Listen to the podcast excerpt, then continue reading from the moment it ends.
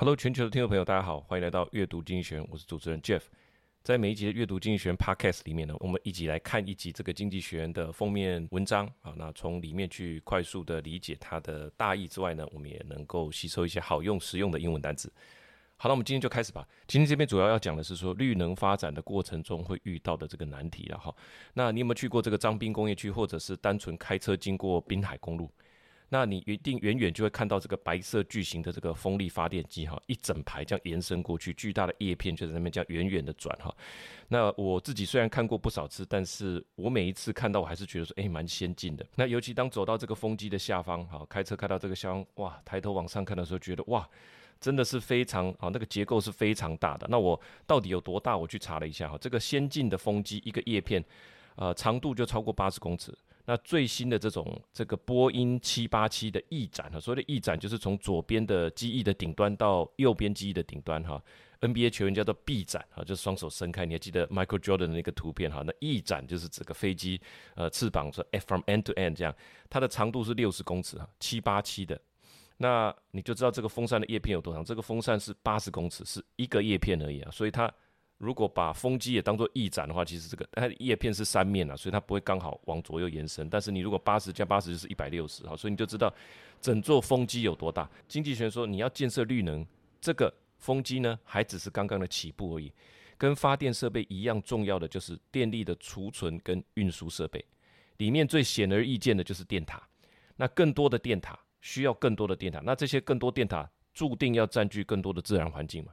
那大家已经准备好拥抱这些了吗？好，他提出了一个提问，好，是这样，好，那就呼应到这一期的封面，他感觉就是一个油画的这种画风哈，一个穿着走这个清新风的年轻人，在沙漠之中，如同在抱着自己心爱的小熊那样哈，那样的姿势跟表情，这样拥抱着这个电塔基座，把头靠在那个电塔的基座上。心中我想，如果有对白的话，大概是说感谢有你，我们才能打造绿色的家园哈。这个画面是蛮蛮有特色的哈。那啊，标题是说 The case for an environmentalism that build economic growth should help not hinder the fight against climate change。这个 case 意思，这个 case 不是案例的意思哈，它更接近 build up a case，意思是建立一个大兴土木的这个环保主义的这个合理性，或者说建立对这件事情正确的认知。那检察官要证明被告有罪的时候，他必须收集哈对某人或某事的论点或指控的证据，把它呈现出来。这个收集跟呈现哈，就是目的就是为了立案证明这个被告有罪。这个动作就叫 build up a case。他说的 the case for an environmentalism that builds 啊，意思就是说，哎，这个应该应该是要有一个环保主义，他强调的。这个环保主义呢，是在建设啊，而不是说呃减法原则。以下就分五点来跟大家分享我的阅读心得哈。第一个，国中应该是国中念过吧哈，天苍苍，野茫茫，风吹草低见牛羊，还有风力发电机、太阳能板跟电塔哈。那这个就是一个描述一个场景嘛哈。以前是说风吹草低见牛羊哈，这个是在北方是这样，草长得很高，那哎风一吹来，这个牛羊就跑出来。现在呢？不只是风还是继续吹，但是这个除了牛羊之外，你后面还看到风力发电机、太阳能板跟这个电塔。现在的这个现况是怎么样？哈，那现在的主流发电机是两百万瓦小时，哈，就是 megawatt，就是简称是 MW，或者是四百万瓦小时，大概是这两个主流的机种。那即使是两百万瓦小时的这个风力发电机，它的这个支撑塔的高度，刚刚讲的是叶片哦，现在讲的是支撑塔，就是中间那个柱子，从地上到这个叶片旋转的中心，它的高度已经超过一百公尺，那就是一百公尺也是没感觉哈，所以我们都要把它数量化。之外呢，我们把它做个做个比较，比较一下，就是说已经比台湾的总统府，好，总统办公室就是总统府它的这个九十三公尺的这个高塔还要再高的七公尺，所以一个风扇如果摆在总统府前面，它已经比它高了。而且是中心点比它高啊。好，接下来的风力发电机会朝向一个巨型化的发展。好，先讲一下为什么会到巨型化，就是说，因为你安装是一个功嘛，然后这个风力发电机它的功率是跟它的这个叶面扫过去的面积相关，当然还跟风速相关。所以你的风扇的这个面积越大的话，当然它的发电量是更多的哈。那而且你要安装只要一次功。奇异电器最新研发的这个一千四百万瓦，刚刚是。两 megawatt，现在是十四 megawatt 的风力发电机，叫做 Haliade X，高度有多高？我查了一下，差不多来到高雄八五大楼的肩膀，夸不夸张？一座风力发电机而已，不是两座叠起来哈。每次都说把什么叠起来，相当于几座一零一，不是不是，现在就是一座而已，就等于你把它摆在八五大楼旁边，它用这个 majesty。M E J A S T Y 这个字就是雄伟、壮丽、威严，也是我们用来称呼国王跟女王的这个字，就是 Majesty，来形容哇，看到的这种雄伟跟壮丽的这种这种大型的风扇。所以从现在开始会看到越来越多一整排沿着海岸线建立，哈，或者是在外海的这种巨型风力发电。那像高美湿地附近就有一个风车大道，哈，或者说在田野之间绵延不断的这个太阳能发电面板，看到的时候当然都会有一种。科技的现代感哈，如果是在欧洲，那你可以想象，有翠绿的草地，上面还有羊群在吃草，那就是一幅田园风光。但是经济学人话锋一转，他说讲到电塔哈，这个英文字叫做 pylon，pylon 这个电塔这个字呢，很难产生一种正面的感觉。除了说它骨架哈，它的支架就像骨架这样，而且你还会感觉说这个对健康是不是有危害哈，很难让人家真真的发自内心来喜爱它。但是经济学人说喜爱这个电塔。是必要的，然后后面当然会跟你讲理由。好，第一段它是内文是这样说的：The sheer majesty of a five megawatt wind turbine, its central support, the height of a skyscraper, its airline wingspan rotor tilling the sky, it's hard to deny. The solid state remorselessness with which a field of solar panel sucks up the sunshine offers less obvious inspiration, but can still stir awe in the inaficionado. Skeletal pylon. along which the electricity from such installation gets to people who use it, by contrast, are for the most part truly unlovely。啊，里面两个关键词就是这个呃，aficionado，aficionado 就是在讲哎酷爱什么什么的迷，铁道迷哈，就是叫做 railway aficionado。它指的是说，哎，当然对这种呃科技啦、绿能啊或这种绿电的产品，当然也是有一群爱好者哈，就是不管是。 哎，这个旋转的风车白色其实很漂亮，或者是这个黑压压的一片太阳能板，当你这样排列起来的时候，哈，还是会让人喜好这种科技的科技的爱好者啊、这种 aficionado，他还是会产生一种敬畏，我觉得哇，好酷哈、但是呢，他的画风一转，就是就是告诉大家说，这个 pylon 哈，就是电缆啦、高压电线架啦、铁塔啦、高架道路的这下方的支柱，这个都叫做 pylon。这个 pylon by contrast 就是说，哎，反过来讲，这个 pylon 就是。基本上就不怎么讨喜了哈，但是这个支柱基本上是非常重要的，因为它能够把电从产生电的地方送去给有需要的人嘛，啊，否则你产生那个电在那边要干嘛呢哈？他说，By contrast, it's truly unlovely。但是后面最后一句他说，But lovely they must be。好，第二个重点。呃，我们距离这个绿电生活到底有多远？还需要多少额外的建设？哈，那全球绿色电力占全部电力的百分之几呢？在台湾又占了百分之几？根据资料，台湾的绿电占了全部电力的百分之八点三。好，那当然欧洲跑得比较快，光是风力发电跟太阳能，哈，欧盟区的这个电力百分之二十二。那不论是八，哈，八点三，哈，不论是八或二十二，其实大家知道，距离我们二零五零，哈，这样完全没有这个碳排。远远不够嘛，台湾的也不够啊。那其实你说百分之二十当然是已经蛮不错了，但是还是不够啊。所以他这边提到的就是说，除了大家所关注的这个发电设备之外，一样关键就是厨电跟运电的设备啊，非常重要的。但是里面的特别是这些所需要投资的金额是严重的被低估了哈。那上面两者所花的这种成本比例应该是多少？给你猜，就是说是八比二呢，还是六比四？就是发电。以及储存跟运输电力这两者 A、B 项啊哈，那你这个 A 跟 B 的比比率或比值比例是怎么样？是八比二呢，还是六比四？答案哈，杂志说这个是五十五比四十五，几乎是要同等重要。那为什么会这样？那下一段来说明哈。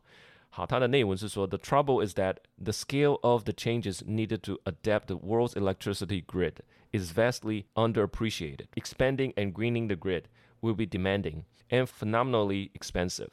A recent report sees the split in cost between the new generating capacity needed for an ample supply of clean electricity and the distribution, transmission, and storage system needed to make the supply useful as roughly 55 to 45 proposition。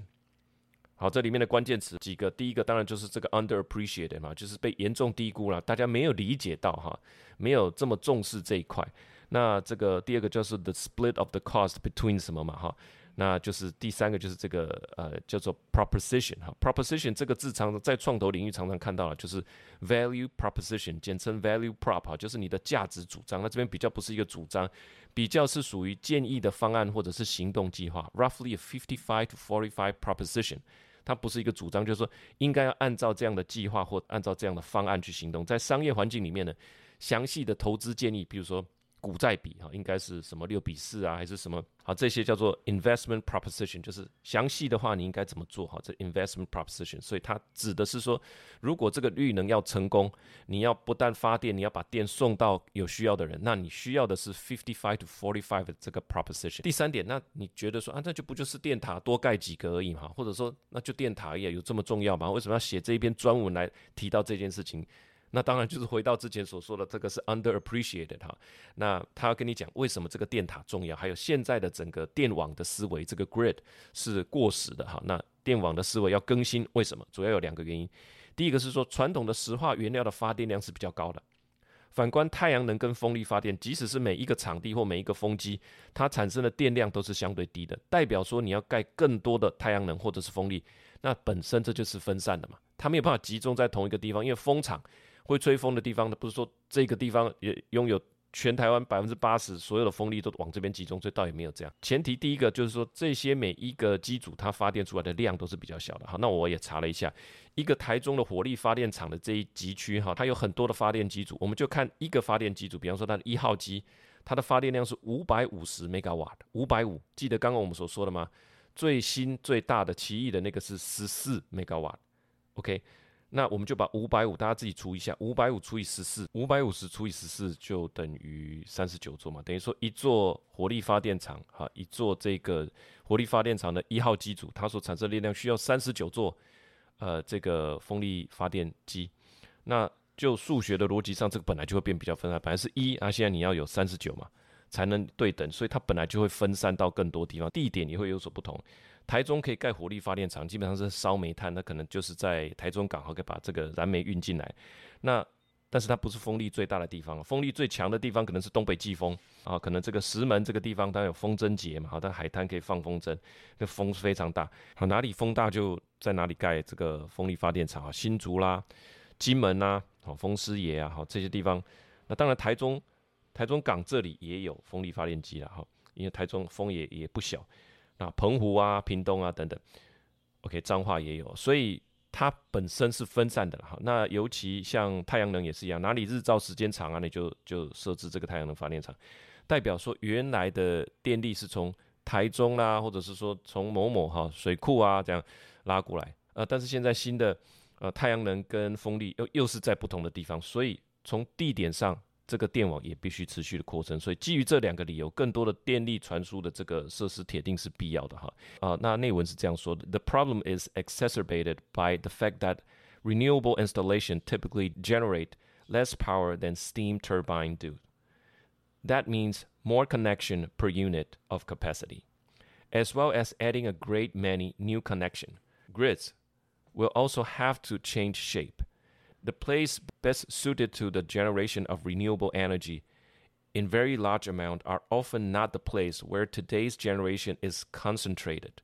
Some new transmission lines will be needed.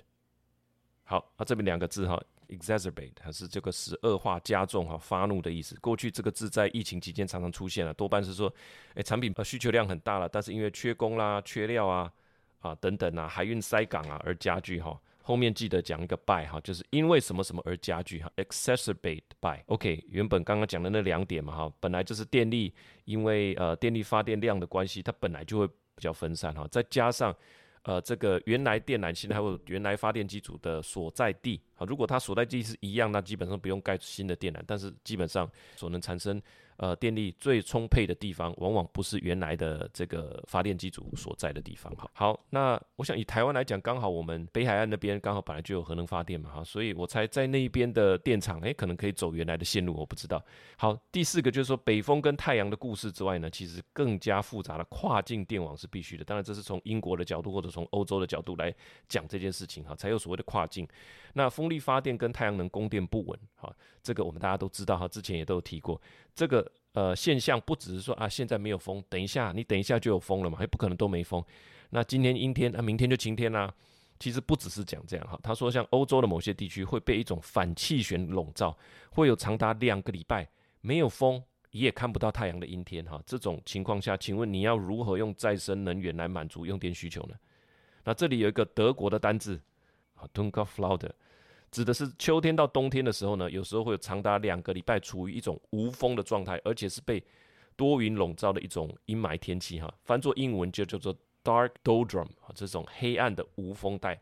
那这个 doldrum 这个字刚好也是被拿来形容毫无进展的状态啊，生意上毫无进展，就是在这个 doldrum 里面。那要怎么办呢？所以还是必须透过电网来解决，所以电网的重要性在这边又呈现出来。它电网必须有弹性，就是说，在这样子的阴霾的天气里面，长达两个礼拜，那事实上我们的断电只要断一分钟、十秒、一秒，我们都觉得哇，对生活影响非常的大。那它要很快的把传统石化燃料的这种电厂的电力给它补足上来，那甚至是必须从别的国家很快的运送过来。那因为不会整个欧洲大陆刚好都处于同一种气候状态嘛。所以跨境的这种电力输输送系统，他们现在欧洲正在做的就是整个全欧洲的这种电力输送系统，那就变得很重要。那反过来讲，那台湾没有哪一国要跟我们一起共组这个电力输送网哈，那台湾就只能靠自己了哈。好，那内文是这样说的：On top of that, there is a challenge of what meteorologists called anticyclonical gloom, and grid operator have come to know as Dunkelflaute. A German word means dark doldrums. In January and February, the country can see whole two weeks period of almost no winds and limited solar power。第一个哈，两个相关单字，第一个当然是 Dunkelflaute 哈，这个就是指的是这个暗风平静哈，这个在气象学里面叫做反气旋阴霾啊。那第二个叫做呃 Doldrum，Doldrum 就是忧闷、意志消沉、商业上的萧条期，刚好也是赤道无风带的意思哈。那如果说他这个都商业上不顺利或生涯上不顺利，也没有进展哈，他可以这么说：Her career was in doldrum during those years。那这些年他的生意一直没有什么起色。所以从这一点第四点，我们就可以知道哈，这个不是只有北风跟太阳，有时候北风也没来，太阳也没来。是一种阴霾的天气，长达两个礼拜，所以电网要能够去平衡各地的电力需求，从有电的地方把东西传过来，所以电网的重要性再次的被呃提出来说明哈。好，那第五点就是说，美丽的天际线、茂密的森林，还有燕鸥的家，你愿意牺牲这些东西多少？哈，你愿意牺牲多少？当我们看到这个山脉上遍布电塔的时候，你会作何感想？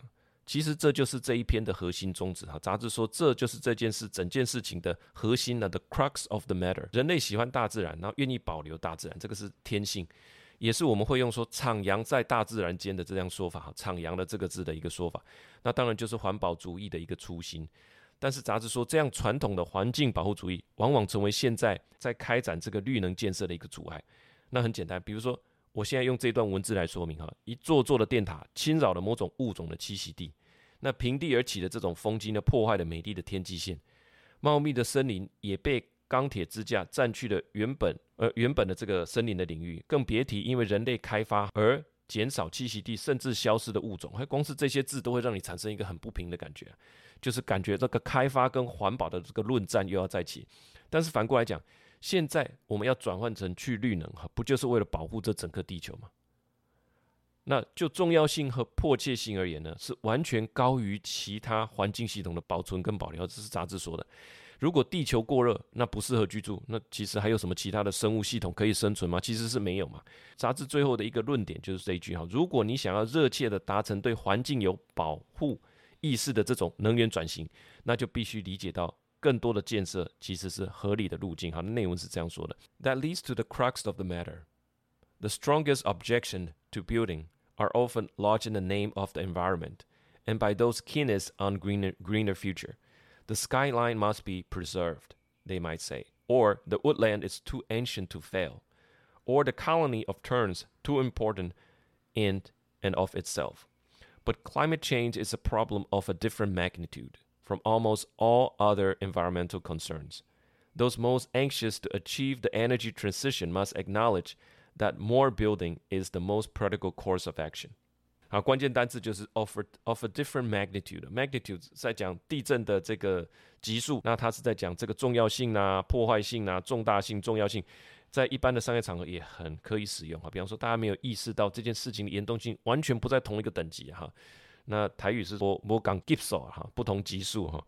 那 they don't seems to grasp the magnitude of the problem 哈，那没有意识到这个问题的严重性。那严重性它是有等级的，所以呃你说 seriousness 当然也可以，但是 magnitude 就就感觉哇，这个好像跟地震有相关哈，它的级数不同。那我觉得表达上这个 magnitude 我们把它学起来哈。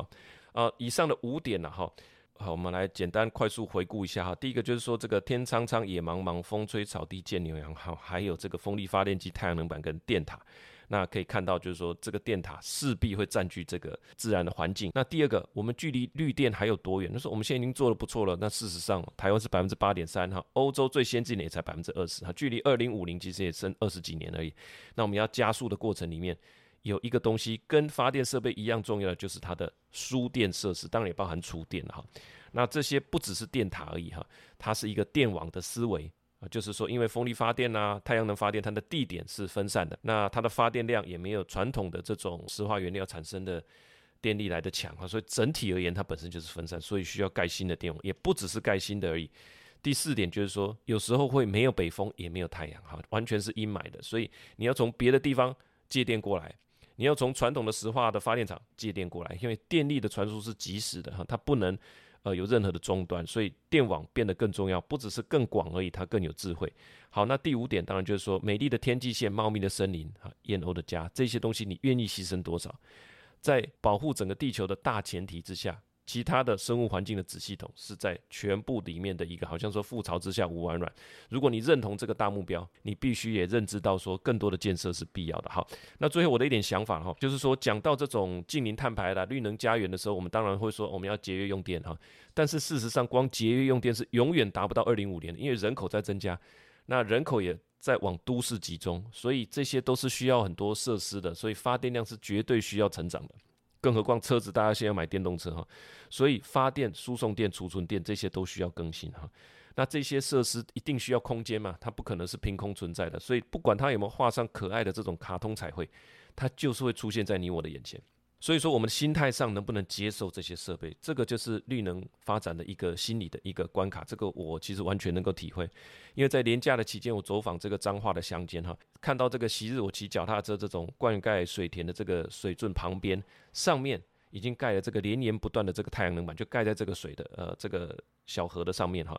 那这个不只是河流上方是太阳能板，两边的道路本来这个道路可能也没有太多人走了哈，就是偶尔会一台摩托车骑过去。现在上面也都盖了太阳能板了。那走个一小段，你还会看到这个方方正正那个蓄电箱啊，或者是变电箱，然后有这个黑色的这个管路穿插其中哈。那个时候你会觉得，哎，我本来这个是田园风光嘛。看到的时候，你会觉得说自然环境被这种工业设施给占满，那个感觉是很直观而且很强烈的，真的是需要时间来适应了哈。那如果我想这一篇的主题就是聚焦到这个视觉的冲击啊，怎么样更加的融入地景？其实这个我是蛮乐观看待，因为很多的电厂本来就是私人经营的，就商业的考量，它一定会有商业设计上进化出啊，不管是更有生态考量的工法啦，或者更舒服的外观啊，融入地景，这个我是。非常呃乐观看着这件事情，就是你觉得它丑，那我们会反应嘛？那他他就会找设计师，哎，那我们赶快设计一个什么样不同的感觉？啊，据说电塔在欧洲也有人设计不一样，不是传统的那种，好像巴黎铁塔的那种电塔，有不同的。呃，不是说巴黎铁塔不好看，我是说这种骨架型的哈，慢慢会变成这种 T 字型的，那可能视觉上哎变成大家更可以接受，有点像。去呃滑雪的时候，它会有这种缆车嘛，其实就是像那个缆车的感觉。好，那从这一点，我们也延伸到更大的问题啊，就是说过去的这种工程开发跟环境保护这种两难的这种争论，其实历史悠久。还记得高中的时候就在讲啊，要不要盖核电厂还是什么的。那这些年来呢，我们也不是原地不动，我们有环评法，我们有环境保护法，那里面有环评法持续的修法，目标就是朝向说更有系统啦、更有制度的来评估决策。那一切会呃变得更更系统化，那我觉得这都是很棒的一件事情。刚刚看到最深刻的感觉就是说，台湾就是一个小小的岛屿哈，像我阿妈常说的哈，这个台湾谁谁都输了哈，岛屿哈叫做都输。那其实很多事情是要靠自己的，电力的东西没有其他国家，你电不够的时候，电力没有人没有其他人要来输电给你哈，够不够电？该怎么样建设啊？该怎么样安排哈？这些一切那只能靠我们自己了哈。好，以上就是我们这一期的阅读经济学人的五个阅读心得跟最后我们一点想法哈。现在还是大部分是欧洲的风机啊，但是我觉得这些东西，你说以前台湾很会做机电啊、轴承啊、链条啊，做小的我们其实很会，现在要把东西慢慢再做大，我认为台湾也是。很有机会了，大家现在应该是在默默的压制划水。最后就是我们每每一期的这个阅读经济学的 podcast 里面呢，我们都 podcast 我们也都有准备这个文字稿哈。那如同之前所说的，文字稿的好处就是说你可以快速的浏览哈，在随着这个时间的增加，那这些文本会慢慢的增加，你就变成有一个自己的资料库哈。把《经济学》它当然不可能全知全能哈，但是它这个杂志已经经营快要两百年了。所以他的报道，我认为是非常的优质，然后把它看懂。那不管你是在 First Story 还是在泽泽上面，都可以搜寻阅读经济学。你按下订阅，我们在后台就可以看到你的电子信箱。那其实就是很简单，也不用登录，也不用下载，我就直接寄给你。那都是 PDF 这样啊，请务必介绍给你的亲朋好友，我们大家一起每周来关心世界大事。喜欢这个节目，我们就下个礼拜见了，拜拜。